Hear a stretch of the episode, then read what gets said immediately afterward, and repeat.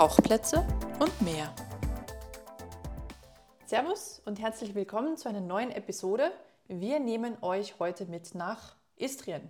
Das ist in Kroatien, für die, die nicht wissen, wo Istrien ist. Das ist dieser Halbinselzipfel runter. Eine wunderschöne Urlaubsregion und da wollen wir euch heute ein paar Tauchplätze zeigen. So ist es. Aber vielleicht vorneweg, wie üblich, eine kleine Einleitung, was denn noch alles kommt. Bevor wir nämlich zum Tauchen kommen, möchten wir ein paar Worte zur Anreise sagen. Das ist ja nichts, was man irgendwie per Tagestrip macht. Auch zur Unterkunft natürlich. Ähm, denn wenn man halt nicht einen Tag da ist, sondern länger, dann muss man irgendwo runterkommen. Es gibt natürlich da auch sehr, sehr viele Tauchbasen. Vielleicht einen kurzen Einblick, nicht zu allen natürlich, aber wie wir unsere Tauchbasis gefunden haben. Dann wie der Ablauf auf der Tauchbasis war und halt, wie du schon gesagt hast, zu den Tauchplätzen selber. Sehr gut. Dann starten wir noch mit der Anreise mal los. Je Machen. nachdem, wo man herkommt, ist nämlich echt ein breiter Weg. Natürlich, aber ich glaube, egal wo man von Deutschland herkommt, ist es immer ein weiter Weg. Ja, also selbst so München ist fast das südlichste. Natürlich geht es noch weiter südlich, aber selbst von da fährt man, ich würde sagen, Nettozeit sechseinhalb Stunden mit Stau und äh, Pausen ist man locker bei acht Stunden. Wir hatten, glaube ich, einen in der Tauchgruppe, der kam irgendwo oben aus äh, der Ecke Delmenhorst, wenn ich mich recht erinnere. Das, ist, das klingt schon nördlich. Da fährt man halt nicht mal in einem Tag, glaube ich, oder wenn doch, dann Hut ab. Auf jeden Fall ist schon ganz schön weiter weg. Ich habe aber auch gesehen, es gibt wohl auch Flughäfen in dem Raum Pula. Ich wüsste aber nicht, ich habe nie einen Flug dahin gesehen. Hast du irgendwas gefunden dazu? Hm, also ich hätte ehrlich gesagt gar nicht geguckt, weil ich mir dachte, man fliegt nach Zagreb und dann tut man halt irgendwelche, weiß das ich nicht. Klingt total schlau. Weitere Reiseoptionen. Also, ich glaube aber, die meisten Deutschen reisen oder auch Österreicher, die haben sich ja nicht mehr ganz so weit, reisen wahrscheinlich mit dem Wagen. Deswegen äh, vielleicht da ein kleiner Hinweis, ähm, zumindest wenn man von Deutschland losfährt, allein die Maut Österreich, Slowenien hin und rück sind schon knapp 70 Euro. Das heißt, ähm, einfach mal vorher kalkulieren, weil Istrien und Kroatien hat auch nochmal Streckenmaut. Also alles nochmal Kosten, die oben drauf kommen. Vielleicht ist dann auch der nicht so umweltfreundliche Flug doch das günstigere. Müssen wir einfach mal durchrechnen. Sehr gut. Also da aufpassen. Also man, man kann auch keine Maut verpassen, außer die slowenische. Man kann mittlerweile relativ viel schon online genau. kaufen. Das macht es nochmal einfacher. Ja. Da muss man nicht noch einen Stopp einlegen, außer man muss eh gerade pipi. Bei der slowenischen muss man einfach nur die richtige auswählen. Gibt es verschiedene Formen, je nachdem, was für ein Auto man hat. Aber ich denke, das kriegt jeder hin. Sehr gut. So, dann sind wir jetzt dort. Unterkunft. Unterkunft. Genau. Für uns hat sich die Unterkunft relativ einfach ergeben, weil wir sind mit dem Campervan hingefahren. Das heißt, wir brauchten irgendetwas wie eine Campsite. Und davon gibt es, glaube ich, Unzählige. Ja, unzählige wie Sand am Meer. Es gibt kleine, große, luxuriöse, nicht luxuriöse. Es gibt welche für Zelte, für Campervans, auch ganz kompletten Bungalow, also wenn man jetzt auch mit normalem Auto ankommt. Und natürlich gibt es halt wie Hotels wie in jeder Urlaubsregion mhm. auch. Also wirklich breites Angebot und vielleicht schon mal ein bisschen Spoiler vorneweg. Je nachdem, welche Tauchschule man sich raussucht, gibt es auch viele Tauchcenter in einer Campsite drin. Und da bietet sich natürlich direkt an, da auch runterzukommen wenn man einen Platz findet. Also wir haben dieses Jahr wirklich, also aus, aus unserer Sicht gefühlt ewig lange vorher gebucht, also ich glaube vier Monate vorher oder so, mhm. drei Monate. Das ist nicht lang genug, weil halt relativ viel Leute genau in diese Gegend wollen. Das ist, also mir kam es halt sehr hip auch vor, teilweise dahin zu fahren. Also so ein neues Urlaubsziel quasi.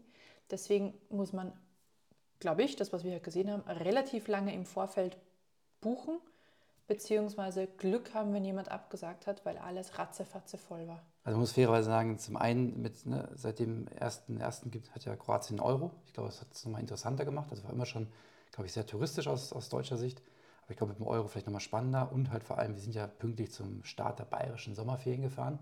Das heißt, da ist natürlich auch die Chance einfach größer, dass der eine oder andere sich auch denkt, hey, Kroatien ist ja nicht so weit weg da fahren wir mal hin. Also ich glaube, je nach Jahreszeit muss man nicht vier Monate vorher planen. Ich denke, wenn man jetzt nicht so wie wir gerade zum Peak hinfährt, dann ist das auch entspannter. Absolut. Also wenn man in den Nebensaison, so Anfang Frühjahr, Ende Herbst, ist das wahrscheinlich überhaupt kein Thema. Aber da haben dann viele Campingplätze auch wieder nicht mehr auf. Ne? Also die haben zu, zur Kernöffnungszeit, sind die da? Ja, aber ab, ab Frühjahr eigentlich Muss man schon gucken. die meisten. Genau. Also nur so, so als Hinweis, es ist ein irre Ansturm ja, auf diese Region. Das stimmt, es war, es war, gut voll, aber ich habe auch irgendwie äh, zuletzt gelesen, dass sich viele Touristen über die teuren Preise in Kroatien beschwert haben, die mit dem Euro vielleicht eingeführt wurden. Man weiß es nicht. Ach, man kennt doch die Diskussion noch von früher, der Euro. Deswegen ähm, einfach mal vorher durchrechnen. Also ich muss schon sagen, Restaurants so am direkt am Meer äh, waren schon, auch wenn sie normal waren, eher pricey. Und ähm, ich glaube, im Landesinneren ist alles viel entspannter. Da ist ja das Tauchen schwieriger. Deswegen würde ich sagen, wir klammern mal den Teil Landesinnere aus. Aber du hast ja schon von Sommer gesprochen. Ich würde aufs Klima gerne eingehen. Mhm.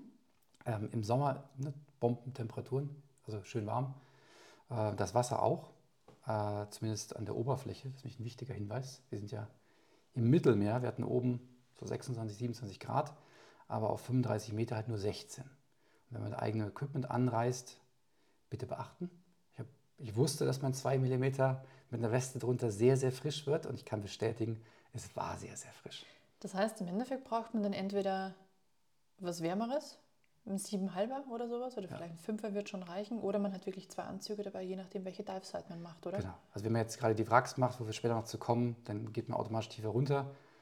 Man ist ja auch nicht ewig da unten, aber es ist schon frisch. Man kann natürlich auch einfach einen Trockenanzug nehmen. Aber einfach im Hinterkopf behalten. Oben, also wenn es ein flacher Dive ist, hat man halt trotzdem seine 24, 25 Grad. Man braucht dann bestimmt keinen Trockenanzug oder bestimmt auch keinen 7 mm, meiner Meinung nach. Nackt unterm Trilaminat. Ja, vielleicht. Aber halt einfach dran denken, welche Dives man machen möchte und vielleicht einfach eine, wie ich gemacht habe, eine Weste mitnehmen, die man drunter ziehen kann. Dann ist man ganz gut vorbereitet und vielleicht noch einen Blick in den Winter rein. Wir sind ja immer noch Mittelmeer. Da hat es dann halt nur noch Außentemperatur 5 bis 15 Grad, je nach ähm, Monat. Und das Wasser 10 Grad. Das heißt, auch im Winter kann man gut tauchen, aber halt immer noch dann mit Trockenanzug, würde ich sagen. Da haben wir, glaube ich, den perfekten Link gleich zu den Tauchbasen, weil je nachdem, nur weil das Wetter passt und es noch geht, beziehungsweise vom Equipment her noch super hinhaut, haben denn die Tauchbasen überhaupt dann zu diesen Randzeiten auf? Stimmt, also viele machen, also es gibt ein paar, die ganzjährig aufhaben, viele machen dann so im November zu, aber von bei der wir waren, die haben gesagt, wenn die Gruppe groß genug ist, die wohnen nicht weit weg von der Basis, die machen auch dann für die Gruppe sehr kurzfristig auf, wenn man das vorab stimmt natürlich. Das heißt, da ist die Möglichkeit, einfach mit den Leuten mal sprechen. Was geht denn? Also das heißt auch im Winter, ich glaube, es ist ganz gut, wenn vielleicht nicht mehr so viele Touristen da sind. Ähm, vielleicht auch ein Ziel für den Winter, genau. Spitze. Vielleicht noch ein Hinweis, weil wir hatten echt äh, starkes Gewitter, heftigen Regen. Offiziell sind die meisten Niederschläge Mai, Juni, Oktober, November, habe ich gelesen. Können wir für uns nicht bestätigen. Also wir hatten auch im Juli oder August, war es ja eigentlich schon fast, äh, heftigen Regen. Also es hat ja nicht so viel geregnet, es hat gestürmt und gewittert. Also es war Wetter, aber wir, wir sind ja nicht komplett abgesoffen dort. Ja. Aber passt ja auch gut zusammen mit den Tagestemperaturen. Wir hatten zwischen 30, ne, 33 Grad. Da knallt es dann schon gern mal in der Nacht. Genau. Und deswegen, also die Sicht war nicht immer gut. Wenn halt irgendwie Nacht vorher ein Sturm durchgezogen ist, dann ist halt einfach die Sicht eingeschränkt. Aber hey, muss man mit leben. Also Sicht eingeschränkt ist auch wieder relativ, je nachdem, ja, also, was du siehst. Weil wenn du sagst, 10, 15 Meter 10, ist eingeschränkt. Genau, 10, 15 Meter, äh, ich habe von Leuten gehört, die hatten irgendwie 30 Meter an bestimmten Dive-Sites, die habe ich nicht entdecken können, die 30 Meter. Aber das könnte auch an anderen Faktoren gelegen haben, zu denen wir vielleicht noch kommen. Sehr gut. Ich würde sagen, wir werfen einen Blick auf die Tauchbasen. Mhm. Und zwar, es gibt wirklich viele. Und gerade in der Region Rowin äh, heißt gefühlt jedes Tauchcenter mit dem Stadtnamen, ist aber ein ganz anderes. Und was ich einfach gemacht habe, vorneweg, so drei bis sieben Tage vor, also nicht zu früh, weil dann wissen die das Wetter sowieso nicht, habe ich einfach vier Tauchschulen angeschrieben, die mir auf der Webseite sympathisch erschienen sind. Habe gesagt, ich möchte zwei bestimmte Dive-Sites machen, bietet ihr das an. Drei haben irgendwie gesagt, nee, kriegen sie nicht hin oder wissen wir nicht. Einer hat gesagt, ja, das ähm, sollte klappen, ne, wenn die Bedingungen passen natürlich. Und dann habe ich darüber halt die ausgewählt. Und wenn man jetzt aber sagt, ist mir eigentlich völlig egal, welche Dive-Site, dann will ich diesen Aufwand nicht machen, sondern einfach gucken, welches sieht schön aus, wo ist die, die, das Camp gelegen und dann einfach darüber auswählen, weil wir mussten halt morgens schon ähm, 8.10 Uhr da sein. Hatten ungefähr eine Stunde 10, Stunde 20 Anreise. Das heißt, früh aufstehen für einen Tauchgang war semi-optimal, was das angeht. Wir hätten das ja auch kürzer haben können, aber wir hätten ja tatsächlich da in diesem Fleck, in dieser Campsite auch nichts mehr bekommen. Es genau. war alles restlos ausgebucht. Also deswegen, wenn also, die Kombination günstig ist und man sagt, mir egal, Tauchcenter sieht cool aus, dann auch dort direkt campen oder wie auch immer man dann unterkommen möchte, einfach frühzeitig schauen, dann ergibt sich das ganz gut, glaube ich. Ja, aber ich wollte unbedingt zwei Tauchsites machen, äh, zwei Dive-Sites und deswegen ist die Wahl halt aufs längere Fahren gefallen. Und konkret Dive Center, wir sind gelandet bei, ich hoffe, ich spreche es richtig aus, ich habe es mal dreimal sagen lassen, Morski Push Diving Rovin, ähm, ist ein SSI Dive Center. Die haben im Januar diesen Jahres übernommen, die äh, Maddie und der Juli, und sind deswegen, also nicht, nicht frisch im Geschäft, aber zumindest an der Zeit äh, relativ frisch, aber super sympathisch, Kommunikation lief toll. Ich muss sagen, das hat echt alles gut gepasst im, im Vorhinein und auch, auch die Planung, dass wir trotz des Sturms der leichten Conditions, hätte ich gesagt, fast gesagt, trotzdem es noch möglich gemacht haben, meine Wünsche zu erfüllen. Fand ich Morski Push Rowin. Diving Rovin. Diving Rovin. Weil selbst beim Namen selbst habe ich unterschiedliche Sachen gehört. Rovin, Rovini, Rovinje. Also deswegen mit Ja, Rovin J. Aber man sieht auch auf, auf, auf allen Ortstafeln sieht man immer zwei Schreibweisen. Ja, da bin ich mir nicht sicher, ist die slowenische und die kroatische oder doch die italienische und die kroatische? Also, Wir beleidigen however. jetzt gerade nicht irgendeine kulturelle Gruppe. Ich hoffe Auf jeden Fall nicht. sieht man oft zwei Schreibweisen. Ähm, ich ja, kann es dir nicht genau sagen, wie es final korrekt ausgesprochen wird. Genau, aber die Kommunikation von euch lief gut. Vielleicht allgemein ein bisschen was zum Dive Center, was bieten die an? Also nicht nur ähm, für, für zertifizierte Taucher verschiedenste Ausflüge, sondern halt auch Schnuppertauchen natürlich. Äh, Kurse, also SSI-Kurse. Es gibt Langtauchgänge, wenn man möchte. Äh, und natürlich Bootstauchgänge. Und zwei Boote, ein großes und ein kleines. Also auch da gut aufgestellt. Wie schon gesagt, 8 Uhr 10 war Treffen und um 9 Uhr ging es ab mit dem Boot. Und ich muss sagen, ähm, das war auch schon zeitlich korrekt. Also ist nicht irgendwie so entspannt, so ein bisschen wie man es vielleicht aus anderen Ländern kennt. 9 Uhr heißt dann irgendwie 10. Nee, es ging schon wirklich pünktlich los. Das heißt, man sollte auch schon zeitig da sein. Wunderbar. Gibt es noch was zu ergänzen, bevor wir zu den Dive-Sites kommen? Ich überlege gerade, aber ich glaube nicht, aber wir könnten es ja einfach dann danach noch einwerfen, wenn es mir noch einfällt. Dann würde ich einfach reinstarten mit der ersten, meinem absoluten Ziel. Deswegen wollte ich nach Istrien.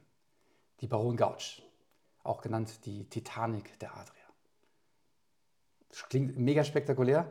Ähm, Das, das, ist die auch Erwartungshaltung ist sensationell hoch, wenn man das hört. Ne? Absolut. Also ich muss aber sagen, ist ähm, also wirklich gut erhalten, liegt auf knapp 40 Meter, wobei nur die oberen Decks sind betauchbar, also man kann komplett reintauchen. Das heißt, auch da, ist- ich glaube, wir waren auf 32 ungefähr im oberen Deck, also jetzt auch nicht so extrem tief. Vielleicht noch zum Schiff selbst. 84,5 Meter lang, 11,6 Meter breit, 3,6 PS, drei Propeller. Die Propeller habe ich übrigens nicht gesehen, die waren noch zu tief. Da sind wir gar nicht hingekommen. Ja. Aber ja, ist wirklich ein großes Schiff. Du wirst bestimmt gleich noch mehr dazu sagen, aber vielleicht vorneweg.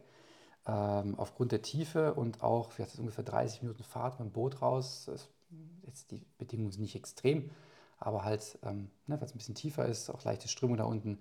Bedingungen mindestens 50 Tauchgänge, muss Advanced Open Water sein oder mehr natürlich und auch das Deep Specialty haben. Das ist die Voraussetzung. Und ähm, man braucht als Tauchcenter eine Lizenz, um überhaupt dahin fahren zu dürfen. Kostet immer extra Geld. Das ist ein Nationalpark quasi oder geschützt? Weiß ich nicht, aber ich glaube einfach, um es zu limitieren. Okay. Auf jeden Fall darf Cool. nicht jeder da einfach hin, sondern brauchst du diese Lizenz. Ähm, die Morsky Push haben die natürlich. Ähm, wir kostet einen kleinen Aufschlag, wenn man da hin möchte. Aber ist, glaube ich, dann auch zum Erhalt, wenn ich es richtig verstanden Mhm. habe.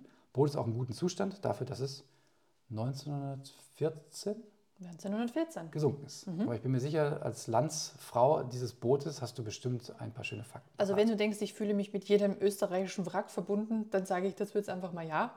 Also gebaut wurde es 1908 und 1914 ist es dann schon auf dem Grund gelegen.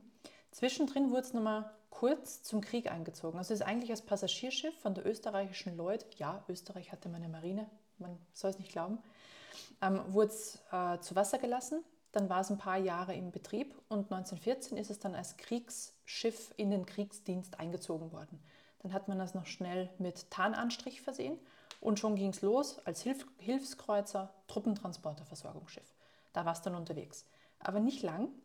Es war nur ein halbes Jahr ungefähr. Man hat es dann nach ungefähr sechs Monaten aus dem Kriegsdienst wieder entlassen. Weiß nicht, ob sie es vielleicht nicht gut angestellt hat, je nachdem. Und Vielleicht ist danach die, die Farbe vielleicht nicht gefallen. Vielleicht hat die Farbe nicht gefallen, wer weiß. Dann wurde wieder umgepinselt und dann wurde es ähm, 1914, hat dann ab August wiederverwendet als ganz normales Pa- Passagierschiff.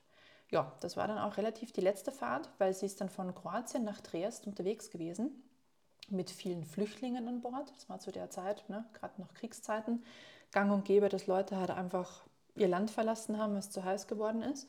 Aber es waren auch Sommerurlauber und Angehörige stationierter Truppen an Bord. Ja, und was passiert? Was ist passiert? Kapitän Winter hat offensichtlich keine Ahnung gehabt, dass er da, wo er durchfährt, ein Minenfeld ist. Österreichisches Minenfeld. Genau, by the way, ein österreichisches Minenfeld auf Höhe von Ich glaube, Pula war. Briuni. Oh. Ja, also es ist Puller und ein bisschen Ah, höher noch, aber es ist im Endeffekt genau die Gegend da unten. Ja, und am Ende war dort auch noch ein Minenlegerschiff unterwegs. Basilisk hieß der, auch eigentlich ein cooler Name genau für- dafür. Und hätte die Baron Gauch noch warnen wollen mit großem Getröte und Funk und allem, aber da war es schon zu spät. Die haben noch versucht auszuweichen, aber mit so einem Schiff ausweichen ist halt nicht. Deswegen sind sie voll rein. Die erste Explosion hat das Backbord getroffen, hat die Bordwand aufgerissen. Dann ist eine zweite Explosion gegeben, wohl der eigene Kessel, der explodiert ist und der Rest ist Geschichte. Also die Rettung an sich an Bord ist irgendwie auch komplett in die Hose gegangen, weil zu viele Leute in den Rettungsbooten, Seile verkeilt, nicht zu Wasser gelassen und so weiter. Ja, Uh, unterm Schelm. Strich Ein Schelm, der sagt vielleicht deswegen Titanic der Adrian. Vielleicht, also es sind ähm, vi- viele Sachen irgendwie ähnlich passiert und dann hat natürlich sind Leute über Bord gesprungen, dann ertrunken, dann ist Öl ausgetreten, Leute sind da drin erstickt und Oh, also ja. ich will gar nicht weitersprechen. Vielleicht, Öl ähm, kann im Wasser auch brennen, nächstes Thema. Vielleicht lassen wir diese Genau. Teil der Geschichte weg. Sieben Minuten später war es gesunken und liegt halt heute für Taucher am Meeresgrund. Aufrecht, also aus Tauchsicht ein Traum. Natürlich ähm, schade für die Beteiligten, natürlich, aber halt auf, ne, wie bei jedem Wrack gibt es immer eine Geschichte. In dem Fall ja gut betauchbar, aufrecht. Ähm, von den ganzen Explosionen hat man, sieht man eigentlich nichts. Also das, klar, das liegt Wrack das dann ist, zu tief, weil es ist so ein Loch in der Wand offenbar ist, nur äh, und also, dann nur gesunken? ja. Okay. also auch der obere Teil, die, durch den Teil, den man durchtauchen kann, natürlich ist er mitgenommen mit der Zeit, ne, ist mehr nagt dran, aber ist jetzt nicht irgendwie aufgerissen oder so. Also man kann halt einfach durch die, in Klammern Fenster, überall rein und raus. Also ist auch wirklich kein Problem, das, das äh, ins Wrack einzu, einzudringen, weil einfach, man kommt überall gut raus, auch durch das Dach wieder theoretisch. Und drin, ja, wirklich viele Fische. Ähm, auch diese Konga, den kannte ich vorher gar nicht. Mhm. Ich dachte, das wäre eine Moräne, ist es aber nicht. Das ist ein Aal. Also wir, wir dachten mediterrane Moräne, Na, aber Ich weiß nicht, wie weit eine Moräne von dem Aal weg ist, von der Gattung her, aber das ist ein Meeresaal und die können bis zu drei Meter lang werden. Schuppenlose Fische mit spitzer Schnauze. Also die tummeln sich da drin ähm, obendrauf an so Zahnbrassen, also die sind auch, waren relativ groß. Ähm, diese, diese gelben Korallen, weißt du, wie die heißen? Das habe ich nicht Ja, nachgeschaut. das sind keine Korallen, das ist ein Schwamm. Diese gelben Stöpseldinger. Mhm, die gelben Stöpseldinger, die, nennen, Schwämme. die nennt man gelber Höhlen- oder Mittelmeerschwamm und die wachsen dort, wo es beschattet ist. Und natürlich im Wrack ist beschattet, in der Höhle ist auch beschattet, wachsen bis zu 70 Meter Tiefe. Ui, das Ist ein Schwamm. ja, Aber ist gut. trotzdem hart. Das heißt, wenn man es anfassen würde, was man nicht soll, Ja. no touching, dann wäre er trotzdem fest. Okay, gut, wieder was gelernt. Mhm. Und ich muss sagen, wirklich viele Fische, also viele Fischschwärme für das Mittelmeer. Also meine bisherigen Mittelmeer-Tauchgänge sind nicht immer so fischreich gewesen. In diesem Wrack habe ich doch extrem viel gesehen. Also am Oberdeck, innen drin aber auch. So Also Sardinenschwärme. genau, ne? Sardinenschwärme, aber auch diese, ähm, jetzt habe ich den Namen vergessen, diese gelb gestreiften. Naja, Der äh, längsgestreifte? ich glaube. Ist ja auch Ist egal, ist egal. Auch davon fällt mir gerade nicht ein. Und natürlich auch, was wir auch gesehen haben, diese Drachenköpfe, ähm, die halt einfach am Boden liegen, Seesterne. Also es ist wirklich nicht nur aus Wracksicht ein tolles Schiff, sondern auch aus ähm, Sicht ja, des. Gold, Goldstrieme. Ah, Goldstrieme. Mhm. Dankeschön. Das war der Fisch von vorher. Genau. Vielen Dank. Genau, wir hatten ungefähr 30 Minuten Fahrt raus. Ist natürlich ein bisschen weiter. ähm, Also je nachdem, welches Dive Center man wählt, kürzer oder länger. Aber ist auf jeden Fall ein Tauchgang wert. Das hat mich sehr beeindruckt. Und da würde ich auch gerne nochmal machen. Sehr gut. Conditions mit dem Boot sind überschaubar, weil Mittelmeer, ne? Also, es hieß, die Bedingungen sind nicht gut. Ähm, wir tauchen ja primär im Atlantik. Ich hätte gesagt, hey, alles flach, alles entspannt, nicht mal einen Meter Welle. Aber ich verstehe schon, wenn man das nicht gewohnt ist, dass natürlich ist klar, Boot bewegt sich, du hast Strömung. Also es gibt, glaube ich, schon einen Grund, warum es nicht für Einsteiger ist. Das, weil ich glaube, wenn man wirklich nur gute Bedingungen kennt, kann das stressen. Deswegen auch da macht Sinn, dass das nicht für Anfänger ist. Ich würde sagen, wenn wir nichts mehr zum Baron Gauch zu sagen haben, Dann geht es weiter zum Pora Reef. genau, Power Reef äh, war die zweite Dive Site. Ähm, ich sag mal so, war eine schöne Unterwasserlandschaft. Also so einzelne, das war so wie so ein, wie so ein Plateau, was stückweise abfällt. Man hat so kleine Canyons dazwischen. Ähm, man hat auch ne, diese, diese Schwämme, diese Mhm. gelben Schwämme auch zahlreich. Ein paar Brassen, auch wieder Drachenkopf, ähm, äh, Konga auch gesehen. Zwei Bindenbrassen Zwei Binnenbrassen, waren danke. auch dort. Auch Zylinderrosen, die ich vorher noch nicht gesehen habe im Mittelmeer. Mhm. Das sind übrigens Blumentiere und die wohnen in so ihrer Röhre drin und können sich auch blitzschnell wieder zurückziehen. Ach, okay, die hatten wir schon mal in, in Griechenland. Mhm. Ja, Ja, auch Also- Mittelmeer, ne? genau. Also ne, ist auch, fällt ab, glaube ich, bis 25 Meter oder so oder 30, je nachdem, wie weit man da, runtertaucht. Also relativ flach. Wir waren auf 18 Meter. Ähm, genau, aber wer hat- im Vergleich zum Baron Gauch natürlich war es eher so ein Austauchen, hätte ich mal gesagt. Also schöner Tauchgang, aber halt sehr entspannt, sehr gemütlich und halt, was ich dafür kritisiere, quasi kein Fisch mehr. Also diese Fischschwärme von vorher waren offenbar alle beim Baron und nicht mehr am Reef. Aber wir hatten ja auch einfach gerade Pause. Wir sind alle in die Stadt gezogen, quasi Genau. alle, alle zum Alle Baron weg. Gouch. Ja. Deswegen, also ähm, ist ganz klar ein netter zweiter Tauchgang gewesen, aber vielleicht einfach, ja, kann nicht mithalten mit dem Baron. Genau, Pora Reef heißt das Ding. Ja, Dann schwenk mal rüber zu Pirussi. genau, Birusee. Da muss ich sagen, ganz anderer Tauchtag, äh, das heißt auch ganz andere Zielgruppe. Ähm, also richtet sich auch klar mit an, an Einsteiger oder Leute, die etwa so 10, 20 Tauchgängers haben. Deswegen auch, ne, auch wenn man jetzt nicht so viel getaucht hat, ist das eine, eine super Dive-Set dafür, einfach vielleicht wieder reinzukommen. Ähm, ist auch nicht so tief, 16 Meter. Äh, das heißt, auch da kann man einfach, ja, wenn man nochmal Tarierung üben will, weil man länger nicht getaucht hat, bietet sich das sehr gut an. Also auch mit dem Boot zu tauchen, ungefähr 10 Minuten, ist nicht so weit weg. Das ist quasi so eine kleine Insel, eine von den vielen kleinen Inseln. Und was gibt es da? Ja, wieder diese Schwämme, ähm, diese, wie heißt das, zwei Bindenbrassen, glaube ich, wenn ich es so im Kopf habe. Genau, Gesch- genau. Ähm, wir haben ganz viele von diesen kleinen Se- Seeigeln gesehen, die sich selber bedecken.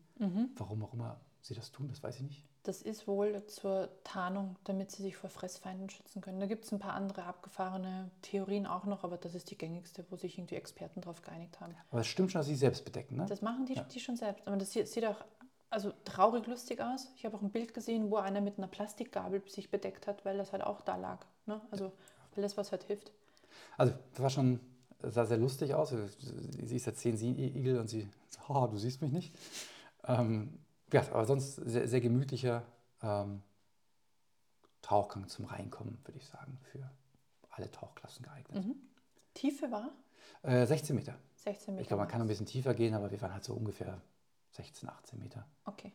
Und ähm, ja, knapp eine Stunde, also auch da sehr entspannt. Aber das wäre nur der Auftakt für die eigentliche zweite Dive-Set, die ich unbedingt machen wollte. Die Baniole. Die Baniole, so ist es. Und ich muss sagen, ich habe vorher viel darüber gelesen, habe ein paar Bilder gesehen und ähm, wollte ich unbedingt hin. Das ist einfach, das ist so eine Insel und diese Insel gibt es ja verschiedene Höhlen und in einer Höhle kann man halt rein und dann fällt von oben das Licht da so runter und man kann da wieder aufsteigen. Sieht auf den Bildern richtig toll aus, stand auf jeden Fall auf meiner To-Do-Liste und muss sagen, voll erfüllt. Man wurde nicht enttäuscht. Absolut. Also hat mir sehr gut gefallen. Äh, ich wusste gar nicht, dass es drei Höhlen sind. Also die erste Höhle, wenn man da so rein schwimmt, so verschiedene Bögen, wo man, wo man durchschwimmt und da sieht man auch schon gegen das Licht hat dieses tiefe Blau von der anderen Seite. Dann kann man durchs, durch den, durchs Dach quasi wieder raustauchen, bis in eine Acht wieder reintauchen. Das ist echt sehr, sehr schön. Während die zweite eher so, so spitz zulaufend ist. Ähm, auch sehr schön. Und die dritte ist halt, von der ich beschrieben habe. Man kann halt rein, Licht fällt rein, kann innen auftauchen. Das sieht schon richtig spektakulär aus. Also landschaftlich top. Absolut angeht. top, genau. Was haben wir gesehen? Also die, auch da wieder ähm, ähnliche Fische wie vorher, aber halt noch ein Hummer dazu. Äh, wieder diese ähm, Köpfe, die Drachenköpfe. Also auch da wieder sehr, sehr ähnlich, ähnliche Situation. Und ein paar Hummer halt. Schnecken, ne? Genau, und ein paar Schnecken. Das war auch, ja, auch sehr, sehr schöner Tauchgang. Also wieder Ziel erreicht. Und ähm, auch danke nochmal ans Dive Center, dass sie beide Tauchgänge möglich gemacht haben, die ich unbedingt erleben wollte. So, und wo stand jetzt die Euphemie Ah, die mit ihrem Statue. Rad? Genau, die Statue war am, zwischen dem Eingang von Höhle 1 und 2. Stand so eine Statue mit so einem Schild. Ähm, ich habe es aber nicht gelesen. Hast du's? Weißt du, was draufsteht? Das ist die Schutzpatronin von Rowin, die Euphemie oder Euphemie, Euphemie wird man es vermutlich aussprechen, oder Euphemia. Die ist im dritten Jahrhundert, also es war eine Senatorentochter aus Rom und ist im heutigen Istanbul gemartert worden, weil sie war nämlich eine Hardcore-Christin und hat dann während der Christenverfolgung gesagt, ist mir völlig egal, ich glaube an Gott. Das hat ihr dann das Leben gekostet und dann ist sie als Märtyrerin eingegangen. Und dann gab es ganz viele, ganz schräge Geschichten drumherum, wo also sehr wild mit Engel, ein, also Engel waren dabei und was auch immer.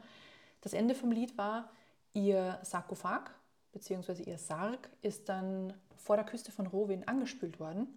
Und die Sage besagt, dass ein junger Bursch mit seinen zwei ähm, Schäflein, Schweinlein, Kühlein, also irgendein Tier, zwei Stück, hat dann diesen Sarg zur damaligen Kirche von Rowin gezogen und dort ist sie dann auch begraben worden, beziehungsweise ist dann äh, die neue Kirche, die dort steht, zu ihren Ehren erbaut worden. 1700 war das dann erst, also ist ein bisschen Zeit vergangen dazwischen, aber faktisch ist ihr diese Kirche geweiht und sie ist auch wirklich die Schutzpatronin von Rowin. Der 16.09. ist der Gedenktag, da gibt es auch Riesenparty Und die ist nicht nur ähm, dort in Rovin sehr bekannt, sondern ist zum Beispiel in Triest auch eine der größten Schutzpatroninnen. Also relativ famous, Nicht schlecht. die Euphemie. Also hat es auch bis unter Wasser geschafft. Ja, Ne? Steht da mit ihrem Rad rum. Mhm. Ja, das, was ihr Todesdingst war, aber ja. Ja. Spannend. Äh, genau, also auf dem Foto ist es drauf, aber ich habe es dann nicht gewusst, was sie da macht. Aber Ja, er stand, glaube ich, auch auf Kroatisch drauf. Das wäre auch schwierig gewesen. ist, das könntest du erklären. Was mir gerade noch einfällt, Ja, man kann ja, also diese Höhlen, der eine Eingang ist jetzt nicht so tief und da kann man wohl offenbar auch schnorcheln an dieser Insel, Banjole.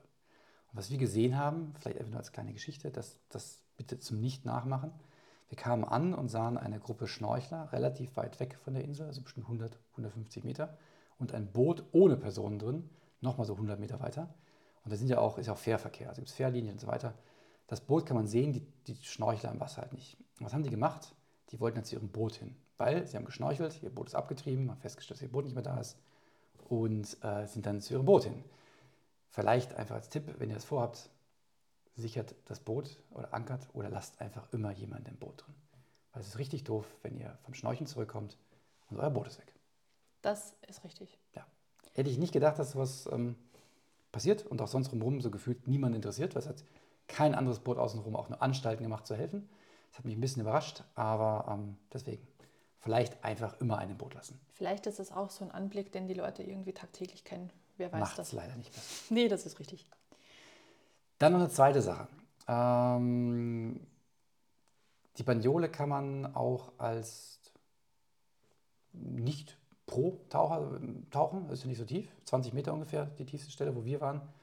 Und ähm, ich glaube, das ist enorm wichtig, dass man halt wirklich gut buoyant ist und auch mit, versucht mit den, das sind Höhlen, wenn man halt in Höhlen irgendwie mit den Finnen aufwirbelt, dann ist ratzfatz die Sicht weg.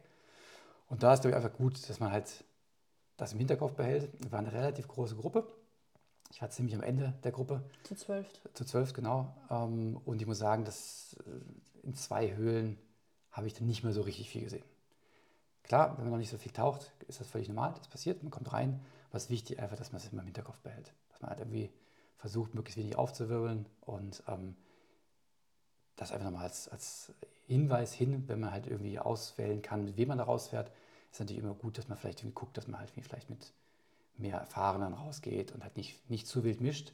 Oder halt dann vielleicht sagt, hey, dann lasst mich doch zuerst in die Höhle rein. Und dann kommt die Gruppe, die nicht so viel taucht, vielleicht ein zweites oder so. Das Danach, so wenn als, es die Sandwand kommt. ist vielleicht so als persönliches Anliegen. Ähm, aber, aber am Ende ist, ne, jeder lernt lang dazu, das ist völlig normal. Aber wenn ihr wisst, dass ihr noch ein bisschen Schwierigkeiten habt, dann lasst doch vielleicht ein, zwei andere zuerst rein. Das ist ein schöner Tipp.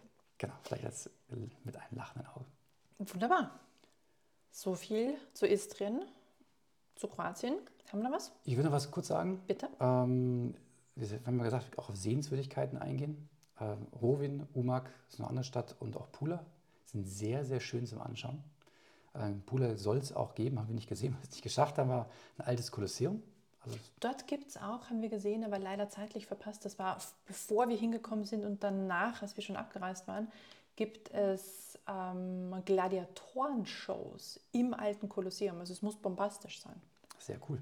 Also ist auf jeden Fall ein Besuch wert, wenn man es zeitlich einrichten kann. Und auch Rovin mit seiner wahrscheinlich Altstadt auf dieser ehemaligen Insel, die jetzt, glaube ich, keine Insel mehr ist, wenn ich es richtig verstanden habe, sieht super spektakulär aus. Da lohnt auch tatsächlich der Ja. Kirchenbesuch. Man kann in, ähm, zum Turm hochgehen. Das ist recht abgefahrene alte Holztreppe hoch. 4 Euro für die Instandhaltung. Ich hoffe, das geht da wirklich hin. Aber man hat da einen wunderschönen Blick. Also das, die Altstadt ist auf, auf aller, aller jeden Fall auch noch ein Besuch wert. Genau, also auch für Nicht-Taucher, falls man dann doch mal als Paar oder Gruppe reist, nicht alle tauchen, es gibt genug zu sehen. Oder man einen Landtag braucht. Oder mein Landtag, genau das.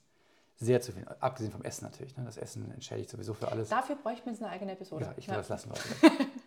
Hast du noch was zu ergänzen? Das war's. Dann würde ich sagen, Vielen Dank. Vielen Dank und bis zum nächsten Mal. Tschüss. Tschüss.